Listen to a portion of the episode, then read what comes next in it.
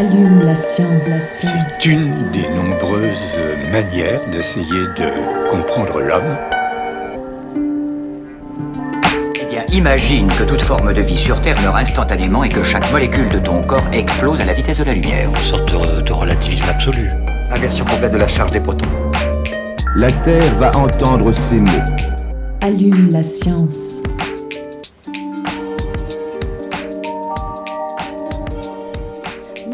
Bienvenue à tous et toutes dans Allume la science, l'émission qui vous branche chaque semaine sur l'actualité des laboratoires de l'Université de Montpellier et de ses partenaires.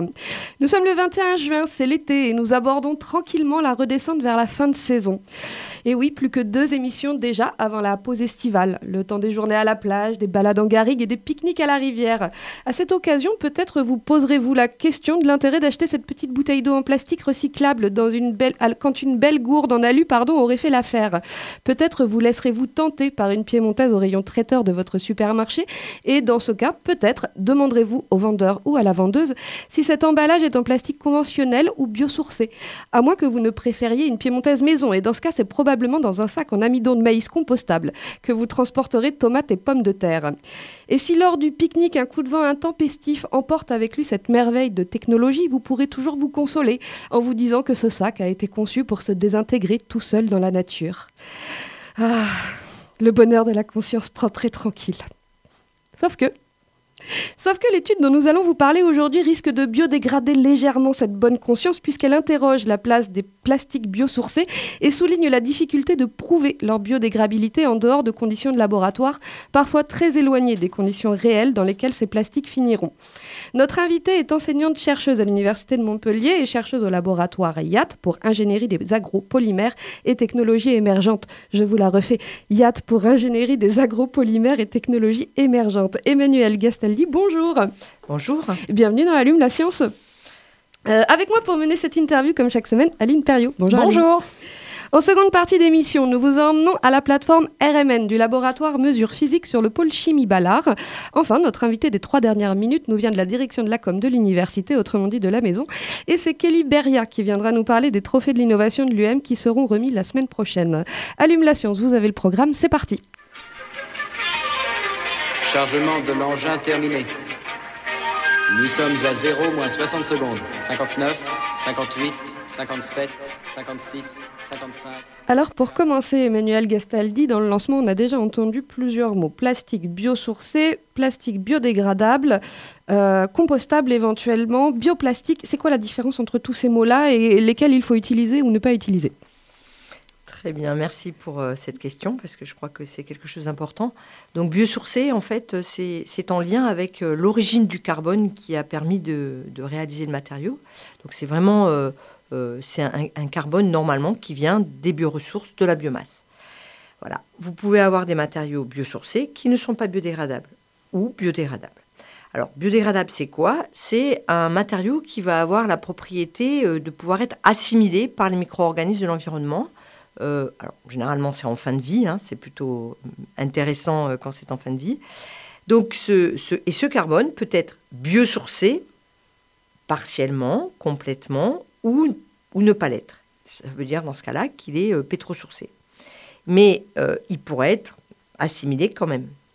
Alors, un bioplastique, c'est quoi? C'est un plastique qui est euh, biosourcé et ou biodégradable. Et le problème vient évidemment de ce et ou, puisque vous pouvez très bien avoir euh, du polyéthylène biosourcé, réalisé à partir de canne à sucre, qui rentre dans cette catégorie de, de, de bioplastique, et de l'amidon de maïs aussi, euh, qui rentre dans cette catégorie de, de plastique, et ils n'ont rien à voir. Ces deux types de matériaux n'ont rien à voir l'un avec l'autre. D'accord, et il y en a un qui sera certainement biodégradable et l'autre pas du tout.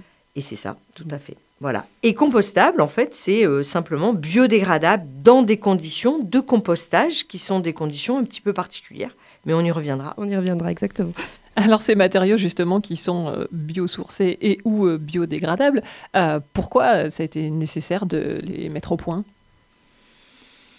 Alors, à la base, ces, ces matériaux, l'intérêt de ces matériaux repose sur les avantages qu'on peut avoir en fin de vie, puisque, vous savez, j'imagine, que euh, le, problème en fait des plastiques aujourd'hui, c'est qu'ils ont été conçus pour durer très longtemps et leur, euh, durée d'utilisation finalement est très très faible par rapport à leur durée de vie.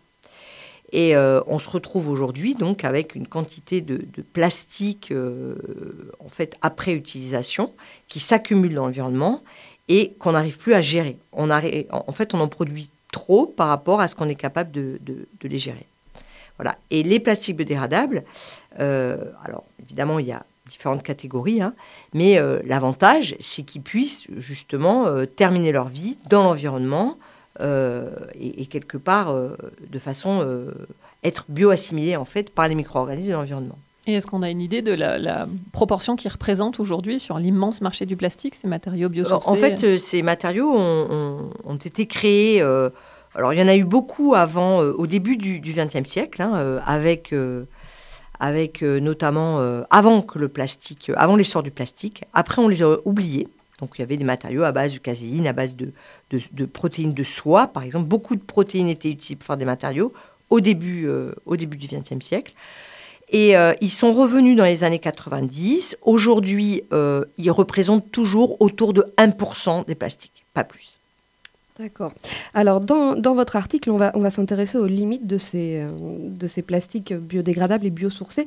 Mais vous débutez néan- néanmoins votre papier en détaillant les cas où l'utilisation de ces plastiques est justifiée justement en raison de leur fin de vie. Est-ce que vous pourriez nous donner un exemple ou deux justement de, de bonne utilisation de ces bioplastiques? Alors, ces plastiques euh, euh, biodégradables, on va surtout parler des, des biodégradables. Alors, euh, biosourcés, parce qu'aujourd'hui, pratiquement tous les biodégradables sont partiellement biosourcés. Et en fait, il suffit qu'un matériau soit partiellement biosourcé pour qu'il puisse être euh, appelé, revendiqué biosourcé. Ce qui n'est pas le cas de la biodégradabilité, puisque la biodégradabilité, c'est une, une propriété qui doit être totale, complète. On ne peut pas se contenter de 10, 20, 30% de, Oui, biodégradables. Voilà. biodégradable. Vous mélangez de l'amidon avec du polyéthylène, euh, même euh, à 60-40% par exemple, votre euh, matériau final ne sera pas biodégradable. Il faut qu'il le soit totalement. Voilà. Alors, euh, dans, dans quel cas ça peut être intéressant? Ça peut être intéressant quand le- le- le- le- la durée d'utilisation en fait est très courte, hein, quand euh, les propriétés euh, attendues pour le matériau sont compatibles avec les propriétés de ce type de matériau, quand on ne peut pas les recycler, quand ces matériaux sont totalement indispensables, et on sait que dans certains cas d'emballage, euh, en fait, il est indispensable d'avoir euh, euh, d'avoir un emballage, voilà, parce que ça, c'est pas le sujet aujourd'hui de la présentation, mais le- l'emballage n'est pas qu'un vecteur de marketing hein, ou Oui, un- un que dans support. l'utilisation pharmaceutique Euh, ou ce genre de choses. Mais pas seulement, ouais. dans l'alimentaire aussi. hein, dans l'alimentaire aussi. Et puis, euh, dans euh, des applications où on aurait du mal à le collecter, euh, où il va rester dans l'environnement, typiquement dans le domaine de l'agriculture, ou de la pêche, avec évidemment des limites à apporter à tout ça. Et dans l'article, vous évoquez aussi une notion qu'on n'a pas précisée. Il y a les plastiques biodégradables euh, que vous opposez aux plastiques oxodégradables. Qu'est-ce que c'est ça, oxodégradable? Alors, les plastiques oxodégradables, c'est à la base des, des plastiques conventionnels hein, de type polyoléphine, donc euh, comme le polyéthylène, dans lequel on a rajouté euh, des, sels de métaux lourds et des, substances en fait qui euh, ont été parfaitement homogénéisées dans la, matrice du matériau et qui vont être sensibles à l'oxygène, aux UV, à la, à la, à- qui vont être capables de subir une, une dégradation thermochimique, thermo-oxydative, et qui vont venir couper donc les chaînes de polymères. Alors, pour certaines suffisamment petites pour qu'elles puissent être assimilées par les micro-organismes, donc ça, ça représente entre 10-20% du polymère va pouvoir être assimilé. Alors, après, on ne sait pas euh, dans quelle euh, la toxicité, hein, et le reste va rester en l'état, mais il va rester en l'état sous forme de petits fragments qui ne sont plus récupérables et qui peuvent euh, causer beaucoup de dégâts puisqu'ils vont être facilement euh, euh, finalement lexiviés, euh, drainés et puis euh, ingérés. Vous avez bien vu que j'ai pas dit assimilés, mais ingérés par les organismes. Ce sont tous les microplastiques dont on dit qu'on les trouve maintenant partout dans l'environnement? Alors, les microplastiques, ils viennent d'une usure, d'une oxydation, euh, d'une dégradation, et j'ai pas dit biodégradation, dégradation uniquement, des plastiques qui sont dans l'environnement sous l'effet de facteurs environnementaux, notamment euh, voilà, eau, lumière, UV, euh, enfin UV, donc c'est pareil, mais et chaleur. Alors, on va rester sur ces, sur plastiques biodégradables, par exemple. Est-ce qu'on peut imaginer qu'ils soient recyclables ou réutilisables, ces plastiques? Alors, ils n'ont pas été conçus pour ça dès le départ. Euh, ils n'ont pas été conçus pour ça. Mais euh, on peut imaginer, alors je suis sûre que vous l'avez déjà fait, hein, euh, on peut retrouver, notamment euh, même au niveau du Crous. bon, moi j'enseigne à l'IUT et je sais qu'au Crous de l'IUT de Montpellier, ils donnent, ils vendent en fait une fourchette cuillère qui s'appelle la Georgette et qui est en, en, PLA, donc en, en acide polylactique, et qui peut être réutilisé plusieurs fois. Donc c'est un matériau qui peut être biodégradé en compostage industriel et qui peut être réutilisé. Alors justement, vous parlez du compostage industriel. Euh, Montpellier a une- un, un équipement assez particulier dont on a souvent parlé ici, euh, l'usine Amétis, qui est une usine de méthanisation. Est-ce que par exemple ce type de dispositif serait euh, adapté pour, euh, pour dégrader euh, dans de bonnes conditions ces, ces matériaux-là? Alors, ce type de dispositif, alors aujourd'hui, le gros problème des, des biosourcés hein, qui finissent justement leur vie euh, à l'usine d'améthyste, mais pas seulement, puisque toutes les, tous les déchets transitent d'abord par am- améthyste, hein, euh, c'est c'est- c'est déjà les, les, les, les non désirables. hein, c'est le, C'est le- poubelle grise et compost euh, améthyste. c'est c'est, c'est- alors, améthyste, voilà, il y a une partie méthanisation et de toute façon, le digestat de méthanisation est ensuite composté et composté en conditions euh, industrielles, c'est-à-dire thermophiles. hein, voilà. Donc, de toute façon, euh, ces matériaux, en fait, euh, même s'ils restent dans le digestat de, méthanisation, ils auraient une possibilité ensuite d'être d'être enfin, biodégradés dans l'étape de, compostage qui va avoir lieu après. Le problème, c'est aujourd'hui arriver à faire le tri entre les euh, compostables et les non compostables. Et pour ce qui est des méthanisables, de toute façon aujourd'hui, il n'y a pas de norme sur le marché qui permet de revendiquer qu'un matériau est méthanisable ou pas méthanisable. Mais vous avez euh, beaucoup d'études qui sont actuellement en cours autour de, cette thématique, donc je pense que vous serez amené à, amené à en reparler. On, on vous, on vous réinvitera. Alors justement, en parlant d'emballage, si on imagine une, une barquette alimentaire euh, qui est, qui est biodégradable, elle a quand même une fonction qui est de protéger l'aliment pendant la durée dans laquelle on l'utilise. Comment on fait pour s'assurer qu'elle ne se dégrade pas euh, pendant son temps d'usage en tant que barquette avant d'être jetée euh, pour le compostage? Alors, c'est c'est vraiment la raison pour laquelle, euh, pour l'application d'emballage alimentaire, où euh, on a justement ce contact, parce que, bon, ça n'y paraît pas, mais euh, pour qu'un matériau soit euh, compatible, enfin, puisse jouer le rôle d'un emballage alimentaire, il faut, au-delà des propriétés mécaniques, des propriétés barrières qu'il doit posséder, il doit aussi avoir une inertie vis-à-vis de l'eau. Voilà, il ne s'agit pas qu'il se dissolve ou qu'il se solubilise au contact de l'aliment. Et Dieu sait si une très grosse partie des aliments sont à queue, hein, ou alors qui, également ne soient pas biodégradés par la flore de certains fromages, puisque vous avez beaucoup de- d'aliments qui ont une propre charge microbienne, des charcuteries, euh, et, c'est la raison pour laquelle, euh, pour le- le- l'emballage alimentaire, c'est plus intéressant d'avoir des matériaux en fait compostables qui ne vont se dégrader que dans des conditions un petit peu plus euh, un petit peu plus euh, euh, qui so- so- soient différentes des conditions de stockage aliments, c'est-à-dire qui ne se biodégradent pas dans votre placard. Voilà. Après, pour ce qui est du fromage, euh, je ne sais pas si ça vous est déjà arrivé euh, de voir même du papier au contact du fromage qui se dégrade un petit peu. Le papier est un emballage compostable, enfin un emballage biodégradable par nature, et c'est vrai qu'il a du mal à cohabiter avec les micro-organismes. Ce qu'on lui demande, en fait, c'est d'être biodégradé en présence de micro-organismes, et c'est ce qui va aussi se passer euh, au contact d'un- produit qui contient des micro-organismes et de l'eau.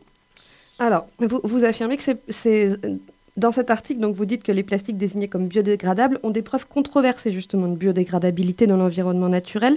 Comment vous faites pour l'évaluer cette, biodégradabil- cette biodégradabilité? C'est dur à dire. hein.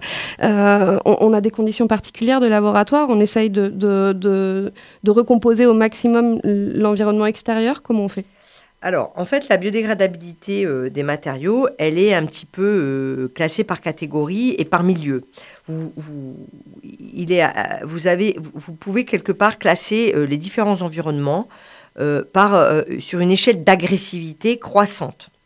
Donc vous allez avoir l'eau de mer ou, même la décharge. hein. la décharge, peu de choses se biodégradent dans une décharge, puisqu'en plus il n'y a pas beaucoup d'oxygène et l'oxygène est vraiment indispensable pour avoir.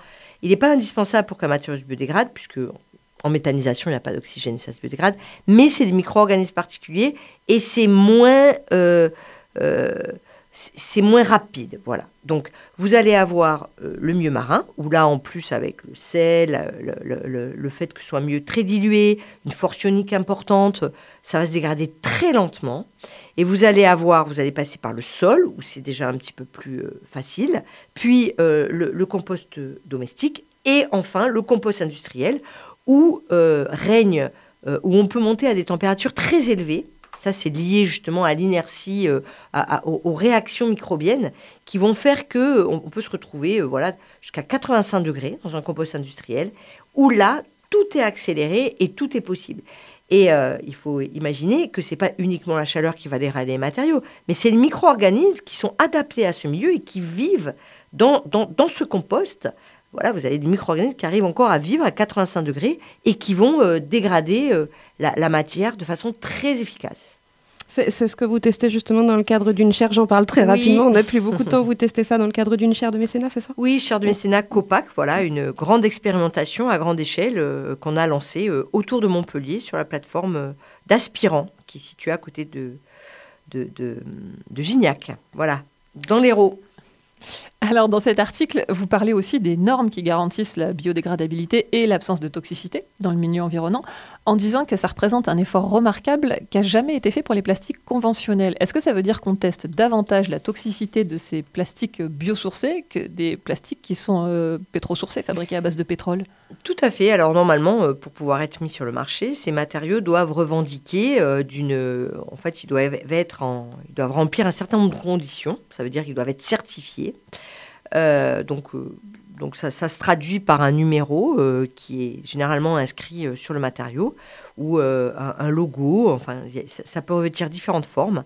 Et dans, ces certifications, en fait, ça suppose en fait que le matériau doit remplir un certain nombre de critères qui sont des critères de composition, des critères donc de, toxicité, d'écotoxicité, des critères de biodégradation, de désintégration. Et il suffit en fait que le matériau ne remplisse pas une seule, un seul de ces critères pour qu'il ne puisse pas être euh, reconnu, euh, enfin qui, qui- qui ne soit pas certifié. Alors, la grosse question est en fait de euh, pouvoir identifier les matériaux les uns par rapport aux autres. En fait, que ce, ça, euh, que ça, puisse sauter aux yeux du consommateur, que le consommateur n'ait pas à sortir ses lunettes, hein, puisqu'il y a un moment où il faut avoir des lunettes pour pouvoir lire ce genre de choses écrites très petit. Euh, je suis dedans, donc je sais bien. Il faudrait que ça puisse être vu euh, très rapidement, donc sous forme d'une couleur, euh, d'un quadrillage, ou comme c'est fait par exemple en Suisse, les matériaux compostables sont quadrillés.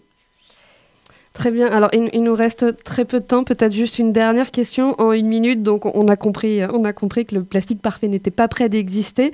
Euh, Est-ce qu'il faut uniquement compter là-dessus pour résoudre le problème du plastique? Est-ce qu'il n'y a pas d'autres d'autres messages à faire passer? En aucun cas, euh, les matériaux biosourcés euh, biodégradables ne, sont, faits, sont faits pour remplacer tous les plastiques. En aucun cas. Il faut d'abord réduire considérablement la quantité de, plastique qui est actuellement mise sur le marché. Euh, Peut-être euh, essayer de hiérarchiser. euh, alors, je sais que ça fait toujours un peu peur, mais il y a des matériaux qui sont moins, qui sont plus indispensables que d'autres. Voilà, je ne vais pas dire plus utiles parce que je sais que je vais froisser, mais en tous les cas moins indispensables que d'autres. hein. Et, et, ensuite, il faut ici penser à la réutilisation, ça c'est important. Et, et donc, il y a vraiment une hiérarchie euh, et, et le- le- le- les biodégradables font partie des solutions, mais ne sont pas la solution unique. Un grand merci à vous. Et donc, euh, on, on vous le rappelle à tous, sur la plage, courez quand même après votre sac biodégradable. C'est important. Merci beaucoup, Emmanuel. Euh, et, et revenez du coup quand Merci vous à voulez. vous. Merci à vous. Et on passe maintenant à notre séquence reportage. Cette semaine, Aline, tu nous emmènes au pôle Chimie Ballard. Oui, tout à fait. Direction le laboratoire de mesures physiques et plus précisément la plateforme RMN pour résonance magnétique nucléaire. Et c'est Aurélien Lebrun, ingénieur d'études sur la plateforme, qui nous présente ses spectromètres et nous explique comment exciter les noyaux pour les besoins de la recherche. Oui, donc je suis Aurélien Lebrun, je suis ingénieur d'études sur la plateforme RMN du laboratoire de mesures physiques, qui est une plateforme technologique de l'Université de Montpellier.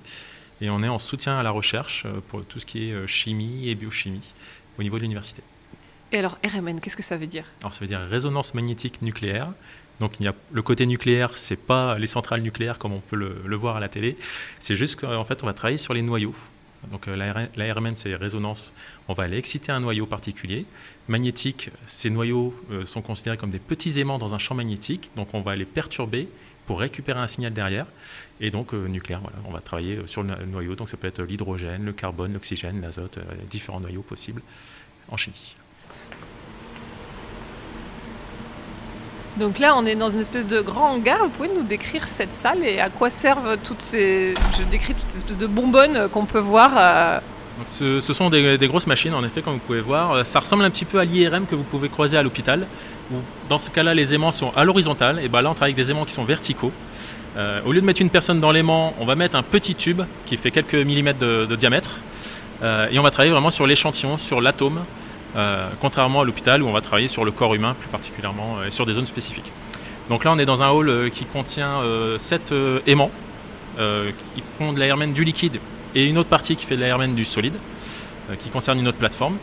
Et donc là, on est vraiment sur un côté recherche. Euh, donc on va travailler principalement avec des chimistes euh, qui vont synthétiser leurs produits. Et nous, on va être en soutien pour caractériser ces échantillons, pour savoir s'ils ont bien fabriqué le bon produit ou s'ils n'ont pas fabriqué autre chose. C'est comme un peu une recette de cuisine, savoir si bah, la recette a bien mené au bon plat qu'on voulait ou si ça a fait quelque chose d'autre. Donc on va intervenir à ce niveau-là. Euh, on peut aussi intervenir à une autre échelle pour les gens qui travaillent par exemple dans le milieu euh, naturel. On travaille notamment avec le CIRAD et l'INRA de temps en temps, où euh, eux travaillent particulièrement sur des extraits de plantes, des extraits de, café par exemple. ils isolent des molécules et nous les font parvenir ensuite pour qu'on identifie des nouvelles molécules. Donc là c'est super intéressant, on est vraiment dans la recherche. et ça fait toujours plaisir de trouver des nouvelles structures qui n'ont jamais été décrites dans la littérature. Et donc la RMN sert à ça. Euh, il y a quelques semaines, vous avez fait une interview de, la plateforme Symbio 3 et d'une plateforme qui faisait la spectrométrie de masse. Et ben, la RMN vient en complément de, ces techniques-là, de ces plateformes-là. Euh, la spectrométrie de masse, par exemple, nous permet d'avoir une idée de la masse de la molécule, la composition atomique, savoir combien il y a de carbone, d'hydrogène, d'azote et d'oxygène. Et ben, nous, la RMN, on est capable de savoir à côté comment ils s'emboîtent les unes avec les autres pour avoir une structure en trois dimensions. Et ensuite, ces structures bah, permettent plus tard, éventuellement, de fabriquer des nouveaux médicaments dans le milieu euh, pharmaceutique ou de fabriquer des nouveaux polymères résistants dans certaines conditions. Donc, on, touche un peu à tout. Vous m'avez dit tout à l'heure que vous aviez un appareil qui était particulier. Il n'y en a que trois en France. Est-ce qu'on peut aller le voir? Alors, il est assez unique. C'est un appareil qui est équipé dans ce qu'on appelle une cryosonde à l'hélium. Donc en fait, on a un bloc à côté de l'aimant qui sert à refroidir la sonde de mesure. Donc en fait, en RMN, on envoie ce qu'on appelle des impulsions radiofréquences pour aller exciter un noyau particulier. C'est un petit peu quand vous écoutez la radio, vous allez vous mettre sur une fréquence particulière pour écouter une radio que vous voulez écouter. Et ben en RMN, c'est pareil. Si on veut écouter le proton, on va se mettre à une certaine fréquence. Si on veut écouter euh, énergie, qui est par exemple le carbone, ça va être une autre fréquence. Et ben là, on doit faire pareil. Et quand on écoute le signal, et ben parfois on peut avoir des parasites. Euh, le son n'est pas de bonne qualité, sur une radio par exemple. Et ben avec ce système de cryosonde, on va éliminer tous ces parasites pour récupérer un signal pur, donc avec le maximum d'intensité qu'on peut avoir. Et donc ça nous permet d'avoir une sensibilité fortement accrue. Et donc par rapport à des analyses qu'on fait d'habitude qui peuvent durer par exemple 4-5 heures sur un appareil normal, avec une sonde normale, on est capable de faire des analyses en 20-30 minutes. Et alors là, je décris un peu sur le blog dont vous avez parlé, il y a plein de tout petits tubes euh, assez fins. Est-ce que c'est quoi C'est là qu'on met les échantillons? Voilà, c'est des petits tubes qui font à peu près 7 euh, pouces, donc 7-8 pouces, donc là on parle euh, à l'échelle américaine, un demi centimètre de largeur. On va mettre solubiser l'échantillon du chimiste dans un solvant de terré. Et ensuite, on va positionner ces, tubes dans ce qu'on appelle des spinners, on a des petites bobines qui vont venir ensuite se mettre dans l'aimant donc on a un système de passeur d'échantillons qui va aspirer le tube et le transporter jusqu'en haut de l'aimant. Et une fois en haut de l'aimant, il va descendre en plein milieu de l'aimant, là où a lieu le, champ magnétique, pour ensuite effectuer les mesures en RMN. Et la lecture des résultats, vous la faites comment sur un ordinateur, donc euh, notre travail consiste principalement à retraiter et à lancer des analyses euh, depuis un ordinateur. Donc on n'est pas en contact direct des produits. hein. En général, ce sont les chimistes qui nous fournissent les échantillons.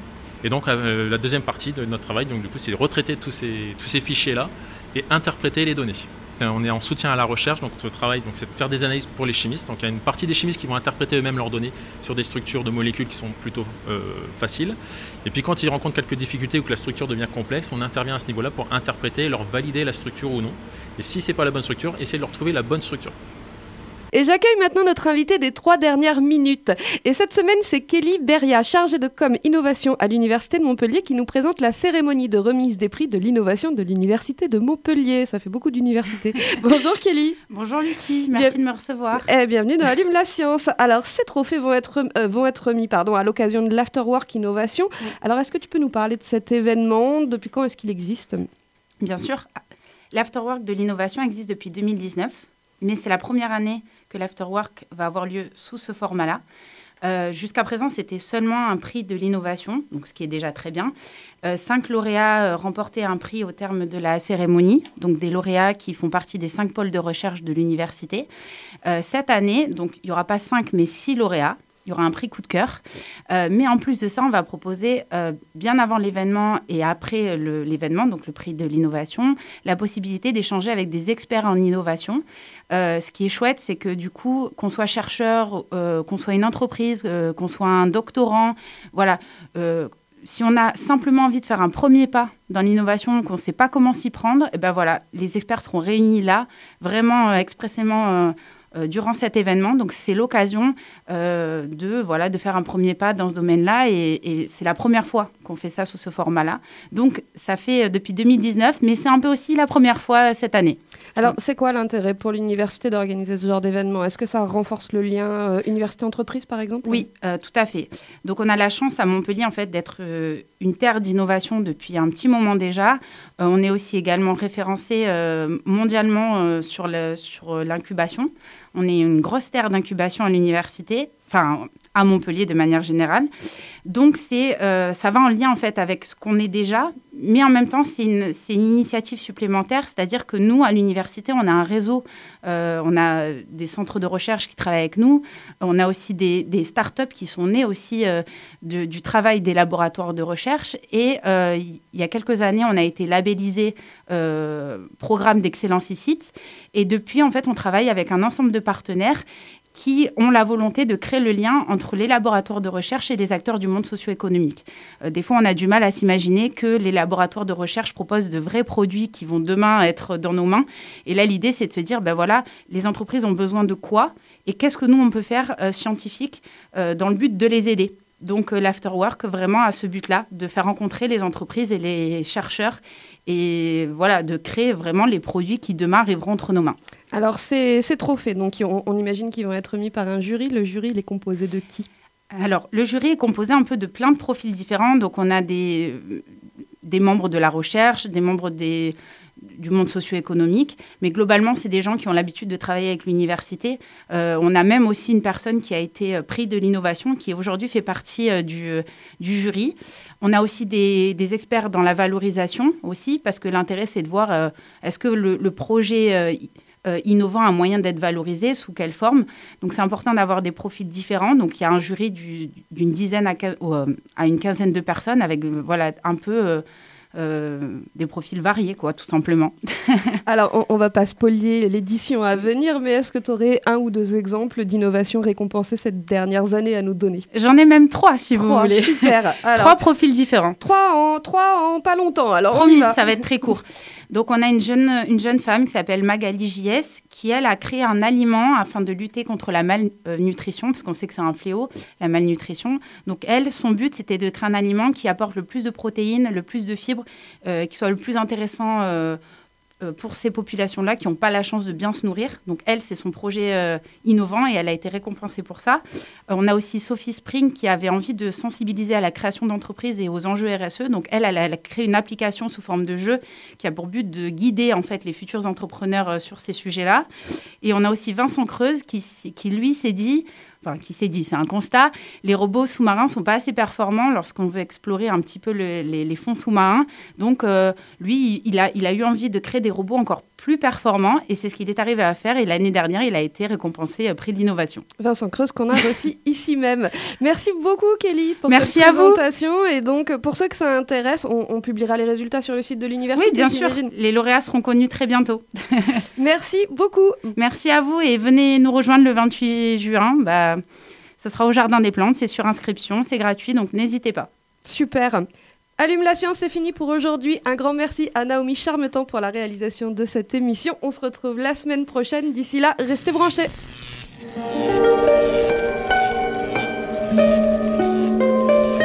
Allume la science. La science. C'est une des nombreuses manières d'essayer de comprendre l'homme.